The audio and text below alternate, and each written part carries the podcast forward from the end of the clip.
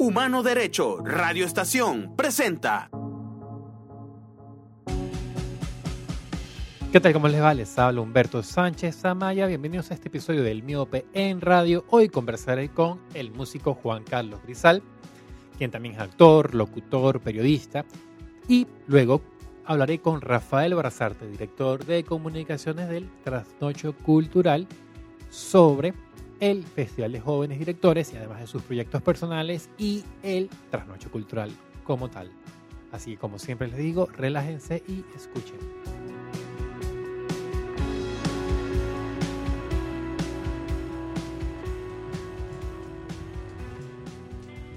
¿Qué tal? Me encuentro acá en el estudio con Juan Carlos Grisal, músico, cantautor, actor, locutor, comunicador quien el sábado 25 de febrero eh, 2023 a las 5 de la tarde se va a presentar en el Cerrito, acá en Caracas, con el, eh, con el espectáculo 19 besos y 500 risas, un tributo a dos grandes de la música española como son Joan Manuel Serrat y Joaquín Sabina. ¿Cómo estás, Juan Carlos? Hola, ¿qué tal Humberto? Un gustazo de verdad estar aquí en tu espacio y agradecido también por la invitación y, y la oportunidad de poder hablar y promocionar este, este concierto. A Juan Carlos lo conocí hace unos cuatro o cinco meses, si acaso, eh, en un disco club que hubo en homenaje a Simón Díaz, a Cuenta y Canta, y desde entonces hemos coincidido, ya yo lo había visto por ahí en Tarima, pero hemos coincidido ya y nos hemos saludado en distintas ocasiones, la más reciente en, la Asociación Cultural Humboldt, cuando se hizo un homenaje también a Dinero en Caracas, el de Maro Romero. Así es. Háblame, ¿cuál es la génesis de este espectáculo, Juan Carlos? Bueno, este, este, este es un, esto es una ilusión que yo tengo desde hace mucho tiempo, eh, que lo vengo gestando eh, poco a poco. Quería hacerlo antes, bueno, antes de la pandemia, obviamente, pero ocurrió la pandemia y bueno, en fin, hubo como un, un mutis en el mundo. Así que se dio la oportunidad de, poder hacer este, este, este, tributo a Joan Manuel Serrat y Joaquín Sabina. ¿Por qué ellos dos? Porque quienes me siguen y me conocen, eh, aparte, aparte de ser un, cultor de la, de la, canción tradicional venezolana, también me gusta interpretar el género latinoamericano, lo que es la bossa nova, eh, también, y me gustan mucho las canciones de la trova. Pero la trova, no digamos, eh, la trova cubana está incluida, pero es la trova general de, los distintos eh, cantautores, como Facundo Cabral, Alberto Cortés, eh, un Joan Manuel Serrado, un Luis Eduardo Aute, un Joaquín Sabina. Entonces soy un gran fan de, estas canciones porque son canciones que están llenas de contenido, de pensamiento, de, humanismo. Entonces esos son los temas que a mí me gusta eh, resaltar y, y, tener y acoger, ¿no? Entonces es la oportunidad que, se me dio poder hacer este, este, este tributo con este repertorio.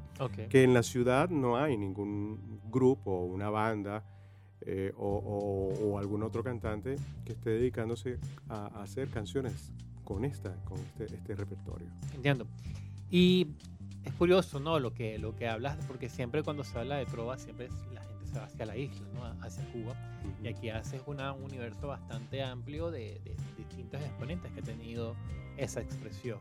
Sí. Y, en tu caso, o sea, me acabas de decir exactamente lo, el contenido, ¿no? todo lo que representa la, capacidad creadora a través de las letras de la trova. Y en ese sentido, ¿qué, qué canciones pueden decirse que son las que te han estimulado más y te han, te han emprendado con, con, con esa expresión? Bueno, el, estas canciones, uno, cuando uno habla de, las canciones con contenido, de, cantautores que no son, digamos, comerciales, porque tú no los escuchas en la radio, no son, eh, no son pop, no, no, son, no es un género merengue o X, sino que son canciones que están escritos como poesía. Entonces tú, tú, tú puedes agarrar un tema de, de cualquiera de estos autores y leerlo y es como si estuvieras leyendo un poema sobre algo, sobre una situación, sobre un acontecimiento, sobre un sentimiento. Y entonces después cuando tú le colocas música a eso, oye, la expresión es, increíble, o sea, lo, que puede tocar los corazones, las sensibilidades, cada canción, cada tema, ¿no? Entonces, como soy un amante de esto, del contenido, por eso es que soy muy seguidor pues, de, de- de esta, de, esta, de esta rama de la música. Sin duda, ¿no? Uno de los grandes atributos humanos es eso, ¿no? El poder de o sea, utilizar la, la palabra no solamente para comunicarnos como herramienta lo que queremos, oye, necesito un vaso de agua o necesito, me duele la cabeza, sino también como expresar lo más íntimo que podemos tener. Ujú. Creo que hay una experiencia ahí interesantísima, ¿no? Que, que, que, que en tu caso no solamente disfrutas como oyente, sino también como intérprete. Claro, la idea también, la idea de esto es que uno, uno va a conciertos o, escuchas la radio, pero así como que estás oyendo algo que están cantando, pero no le pones atención. Mucha gente muchas veces no le pone atención a la historia, a la letra, a lo que están contando. Entonces, esta es una oportunidad para tener a un público cautivo sentaditos allí en esta maravillosa quinta del Cerrito, una, una- una casa espectacular con una sala dispuesta para esto, ¿no? Entonces la gente va a tener la oportunidad de, de- los que no lo conozcan, yo sé que hay muchos que, que- que son seguidores de estos dos señores y, y- y estoy seguro de que se van a motivar a ir, pero hay otros que les va a tocar curiosidad y, y entonces van a tener la oportunidad de, de- de conocer cosas que tienen que ver con uno, con el, con- con el día a día, de los sentimientos y del acontecer de, de la, de la sociedad. ¿Cuáles describirías que son esas cosas del día a día, ¿no? De esa cotidianidad de uno. Mira, hay temas. Eh, Serrat tiene una canción es que es, es dura, ¿no? Es, es fuerte, porque él hace mucha crítica a- al establishment eh, de- del, eh, político, religioso. Entonces hay canciones que, que les, que les da duro en, en- en ese sentido. Entonces, por eso, una de las cosas que digo cuando canto ese tema, por ejemplo, es, digo, bueno, cualquier parecido con la, con la realidad es pura coincidencia, ¿no? Nos vayan a, a pensar. Claro.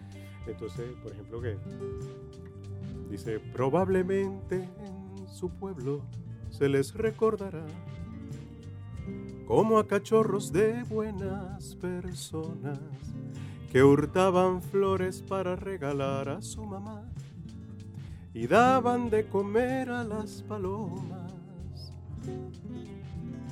Probablemente que todo eso debe ser verdad, aunque es más turbio cómo y de qué manera llegaron esos individuos a ser lo que son y a quién sirven cuando alzan las banderas, hombres de paja que usan la colonia y el honor para ocultar oscuras intenciones. Tienen doble vida, son sicarios del mal.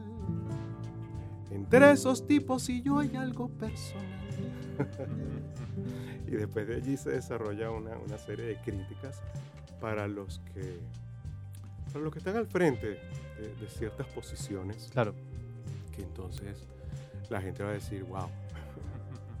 Por ejemplo, hay temas un poco más que, que hablan de, de- del amor. De- del- de- esto, esto era de Serrat, esta canción, se llama Algo Personal. Eh, por ejemplo, Sabina, que es un hombre de la nocturnidad, es un hombre bohemio, que, bueno, que anda por las calles, o bueno, andaba, Andaba, por las andaba. calles, porque ya por su edad ya está más establecido, pero es un hombre que lo que tú pienses, lo que tú sientas, cualquier cosa el- el- de- de- del ser humano ya está escrito por él. Hay una canción escrita para eso. Él, él él escribe mucho, con mucha melancolía, cuando un amor se rompe, cuando un amor se termina, por ejemplo. Por ejemplo, él dice cosas como, lo nuestro duró, lo que duran dos peces de hielo en un whisky on the rock. En vez de fingir o estrellarme una copa de celo, le dio por reír. De pronto me vi como un perro de nadie ladrando a las puertas del cielo. Me dejó un neceser con agravios, la miel en los labios y escarcha en el pelo. Tenían razón mis amantes en eso de que antes el malo era yo, con una excepción. Esta vez yo quería quererla querer y ella no, así que se fue. Me dejó el corazón en los huesos y yo de rodillas. Desde el taxi y haciendo un exceso me tiró dos besos, uno por mejilla. Y por allí se desarrolla una serie de, de- acontecimientos que tienen que ver con ese rompimiento, ¿no? Claro, sin duda. Sí, una, creo que uno de los elementos que más se cuida es eso, ¿no? Una historia que de principio a fin haya una historia con la cual tú puedas conectar y siempre haya como una sorpresa a mitad de camino. Sí, y el desenlace, bueno, también es, es- es- es también sorprendente. Aquí en Venezuela, ¿quiénes, quiénes en tu opinión, eh, se nutren ¿no? de, esa, de esa línea interpretativa y compositiva? Ah, ¿Te refieres a qué, qué cantantes de pronto pudieran estar metidos en esa línea de, de Sí, de- trovadores? del trovador, exactamente. Bueno, mira, em, el, el ma- el más conocido de todos es nuestro querido Ali Sí, Primera. sin duda. Es sin duda el, que más suena. Pero después de allí, ah, eh, actualmente hay un cantante urbano, trovador, que es este José Alejandro Delgado. Eh, he escuchado su trabajo y, y es muy bueno. Compositor extraordinario, tiene contenido, sus letras también. Escribe así para las cosas que suceden. Este es el más, el que tengo más a, a la mano, ¿no? Sí, exactamente. Pero sí es el que más actual, digamos, lo pueden ver y, y que está muy movido. En su momento, em, ¿cómo se llama? Eh, el- este, este cantante que también era actor de televisión, Roque Valero. Rock, claro, claro. Roque Valero también este, tuvo eh, eh, alguna- algunos acercamientos con, con un repertorio de más contenido, muy a los Jorge Drexler, muy, muy, muy al estilo sí, de, de- de estos compositores, ¿no? Mira, Juan Carlos, ¿cómo te iniciaste tú en la música? No, porque es una persona con, con muchos campos de acción, ¿no? Está el- la televisión, está el teatro, está la locución, está la comunicación, está la música. ¿Cómo, digamos, tú tomas el sendero del arte como, como, medio de expresión y, vivir? Bueno, fíjate que eh, esto, la música es desde, desde niño. La música la llevo conmigo desde que yo recuerdo. A, veces uno le llegan recuerdos de cuando tenía 6 años, 5 años. Ya de ahí para atrás no me recuerdo mucho, pero sí era un, gran eh, escuchador. Yo escuchaba muchos discos. Mi mamá y mis tías y mi abuela ponían muchos discos en la casa. Y yo crecí escuchando a Los Panchos, los boleros. Eh, te- eh, crecí escuchando a María Teresa Yacín, Aldemaro Romero, Ali Primera, a Gualberto Ibarreto en sus inicios.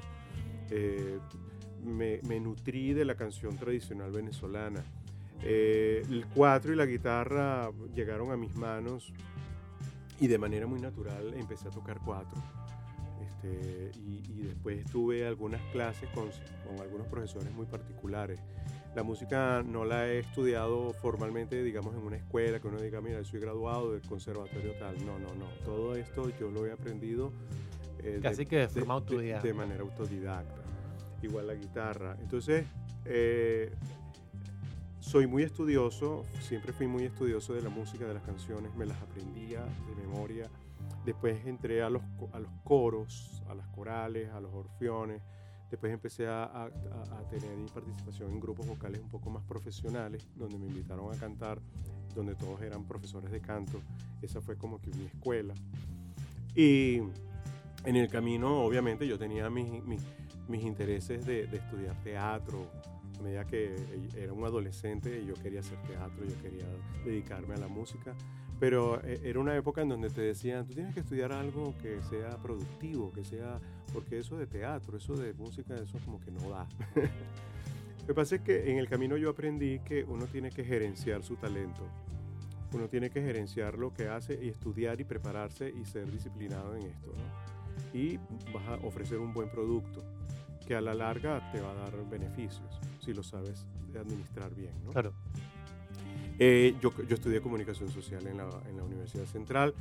Eh, uno se mete en esto de la comunicación social porque dice, bueno, ya que no puedo meterme en una escuela de teatro, bueno, déjame estudiar algo que, que estudio comunicación social y entro a la televisión como reportero. Son esas fantasías Sí, sí, que uno sí, tiene claro. de, de- de muchacho, ¿no? Y entonces una vez allá adentro en la televisión, de pronto busco meterme en alguna cosa Un de, casting. en un casting para un personaje, en una novela. Empieza uno a hacer este, su laberinto mental en ese momento. Pero bueno, estudié comunicación social y, y comencé a trabajar en la publicidad, en el área publicitaria, en empresas de publicidad.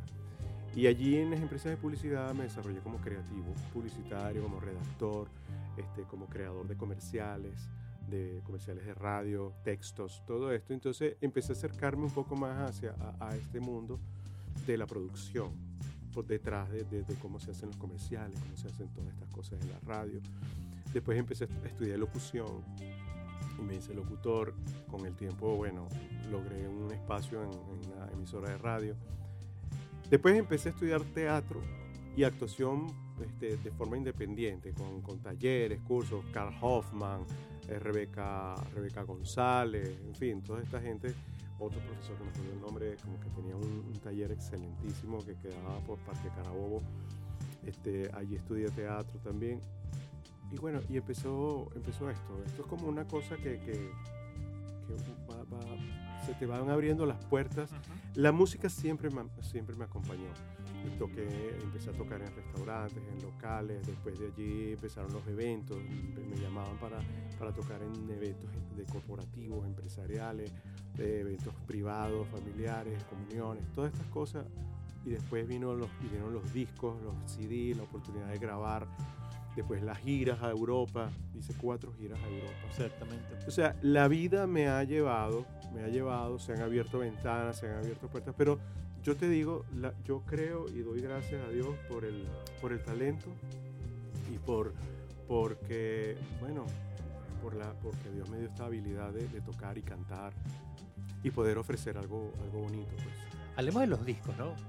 ¿En qué momento, o sea, cómo, cómo después de una, llevar una vida, digamos, de, bares, de locales nocturnos, de, eventos corporativos, se abre esta oportunidad de, registrar, empezar a registrar ya en disco, ¿no? Porque las presentaciones nocturnas y los eventos corporativos queda en las personas que fueron a esos lugares. Ya la música grabada ya es un testimonio, ¿no? Ya hay como, es como un currículo grabado en la piedra. Sí. ¿Cómo, ¿Cómo se dio ese paso? ¿Cómo se dio esa oportunidad? ¿Cómo lo lograste? Esa oportunidad se da porque, como te digo, una cosa va llevando a la otra y también las ambiciones de, uno, ¿no? Uno no se va a quedar solamente toda la vida tocando en un, en un restaurante o en un bar o en una... Eh, o, solamente en, eventos. Lo sigo haciendo, ¿ok? Claro. Ojo, lo sigo haciendo. Sigo, sigo actuando para eventos privados y para ciertos locales. La música hay que defenderla. Para ciertos locales. Sin embargo, este, uno va más porque uno, uno quiere estar en un nivel superior como artista. Entonces, un nivel superior es grabar algo, grabar un CD con un contenido, con una, con una manera tuya de cantar ciertas canciones, cierto repertorio. Y que quede. Y que quede para los, los que te siguen. Y, es un disco que va a ser vendido y, lo van a comprar 2.500, 3.000 CDs, que realmente no, no, es mucho, al lado de 150.000 copias que puede vender algún otro artista. Pero queda ese legadito allí, ¿no? Y, bueno, y, entras en la historia, en la historia de la, de la, música porque está registrado y está guardado en una biblioteca nacional donde después irán a investigar y quién será este que está aquí. Ah, mira, este disco está interesante. Claro. Entonces yo con esa ambición empezamos a... en, la primera vez que grabé un disco era con un dúo, yo tenía un dúo que se llamaba Clave de Dos. Y entonces empezamos a buscar ayuda ¿Y quiénes nos ayudaron? Los mismos dueños del restaurante donde trabajábamos. Sí, nosotros los vamos a apoyar. Y nos apoyaron y nos, y nos costearon el, la grabación, el estudio y todo esto y la edición del disco. Con ese disco hicimos nuestra primera y segunda gira a Europa, dos, dos, veces, dos años seguidos. Estuvimos yendo a, a España, después estuvimos en Alemania, Luxemburgo, Francia. Y allí vendimos discos. Allá en Europa hay gente que tiene nuestros discos y tienen fotos nuestras que se tomaron con nosotros. Entonces ahí está ese testimonio. Para los europeos la música tradicional venezolana es una cosa exótica. Y después vino el segundo CD, porque bueno, ahora tenemos que hacer otro. Y después, después nos separamos y empezó mi carrera ya como, como, solista, como solista en solitario. Y empecé a reunirme con músicos extraordinarios como Leonel Ruiz, como Carlos Rodríguez, este, como David Peña, el Sacudo. Y así en el camino fui, fui encontrándome con, con, más gente que empezó a trabajar conmigo y yo a trabajar con ellos. en conjunto. Y, y bueno, hice un disco tributo a los trovadores, a los cantautores, que se llama Con permiso de los autores, se llama el, el disco. Que por cierto, te voy a dar la, la- la- la buena noticia, porque me la dieron anoche. ya subió, ya está en Spotify. Imagínate. Ya Bueno, está en Spotify este, este material discográfico. Los dos últimos discos que yo he grabado, este de cantautores, de trovadores, y el de uno de cantos tradicionales venezolanos que se llama Todas las canciones que hablan de mi tierra. Los dos CDs están en Spotify, Spotify. en este momento. Este, ya anoche me dieron la noticia. pues. ¿Y, y los anteriores? Los anteriores están, eh, están en, en- en vías de De digitalizar. de digitalizarse. Porque eh, yo no estaba metido en, el- en la, en la cosa de las plataformas digitales, no sabía cómo hacerlo. Entonces tuve que buscar ayuda. Javier Marín, debo mencionarlo, Javier Marín me ha ayudado muchísimo con este trabajo. Y entonces él eh, me ayudó a montar en las plataformas, eh, con permiso de los autores, con canciones de Serrat, Sabina, Juan, Alberto Cortés, eh, Alejandro Filio, Ali Primera, Silvio Rodríguez. Un, disco muy hermoso que está ahí. Tom Jobim también está ahí en ese disco. Y después eh, subimos el de Cantos Venezolanos, que se llama Todas las canciones que hablan de mi tierra. Allá hay un tema mío, por cierto. Y este ya está en las plataformas. Ya vamos a trabajar para que los anteriores trabajos también tengan la oportunidad de estar allí y a la mano de todo el mundo, porque ahora sí todo el mundo lo va a poder escuchar. Claro. 25 de febrero tenemos el tributo ¿no? a estos dos cantautores españoles, a Serrat y a Sabina. Sí. Luego, ¿qué, qué tienes anotado en esa agenda, Juan Carlos? Bueno, mira, eh, aparte de, de- de lo que vamos a hacer el 25 de febrero con este tributo a, a Joan Manuel Serrat y Sabina, esto es como que el lanzamiento, digamos, de este, vamos a llamarlo producto, que es la, el repertorio canciones de estos señores. La idea es trabajar con esto y poder ofrecerlo en otros escenarios en la ciudad. Entonces ya a eso vendrá, ¿no? Y ya, y ya se les avisará oportunamente cuando, cuando se dé, ¿no? Y por otro lado, bueno, yo sigo trabajando mi, mi lado teatral, mi lado actoral con el grupo de Federico Pacanins, ahí en la Asociación Cultural Humboldt, donde estamos preparando dos piezas de Federico, eh, una que se llama Canciones de Piano Bar, que son puros temas de, de- de- de Federico Pacanins, eh, donde él recoge canciones que él ha compuesto en para distintas obras de teatro.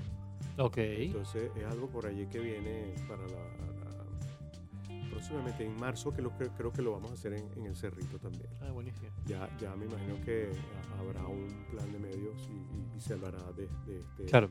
de este proyecto. Y también hay otro proyectico por allí, pero ese- yo creo que ese es más privado, sin embargo eso lo hicimos la el año pasado y lo vamos a repetir, que se llama Lunas Enamoradas, que, que con textos de, de la escritora y editora Gisela Capellín. ¿no? poesías, historias, y entre una poesía y una historia, unas canciones de jazz y todo esto, ¿no? Eh, eso es lo que viene. Por ahí también se está preparando un, un- un clásico, un- una, una obra clásica española de la época dorada de, España, y, pero ya, eso es algo que En su momento todavía no puede decirse.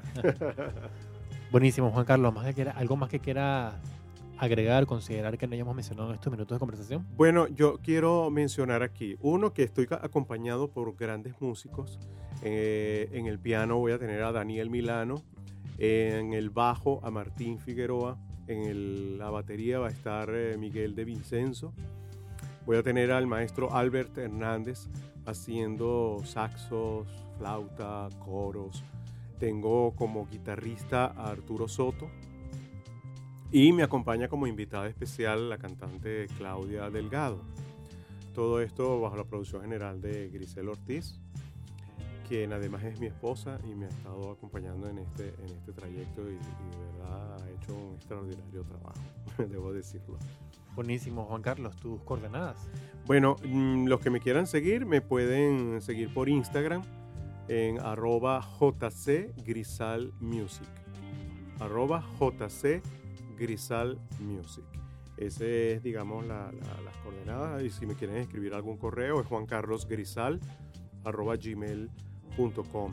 Las entradas para esto de El Cerrito está, eh, ustedes se meten en, en- está, eh, hay un Instagram que se llama En el Cerrito y hay otro Instagram que se llama Villa Planchard CCS de, de Caracas, ¿no? la abreviatura.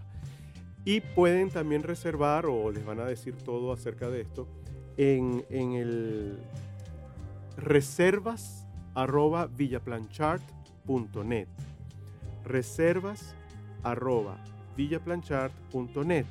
Y también hay un teléfono al cual pueden eh, comunicarse con WhatsApp, que es el, aquí lo tengo, 0414-362-0220.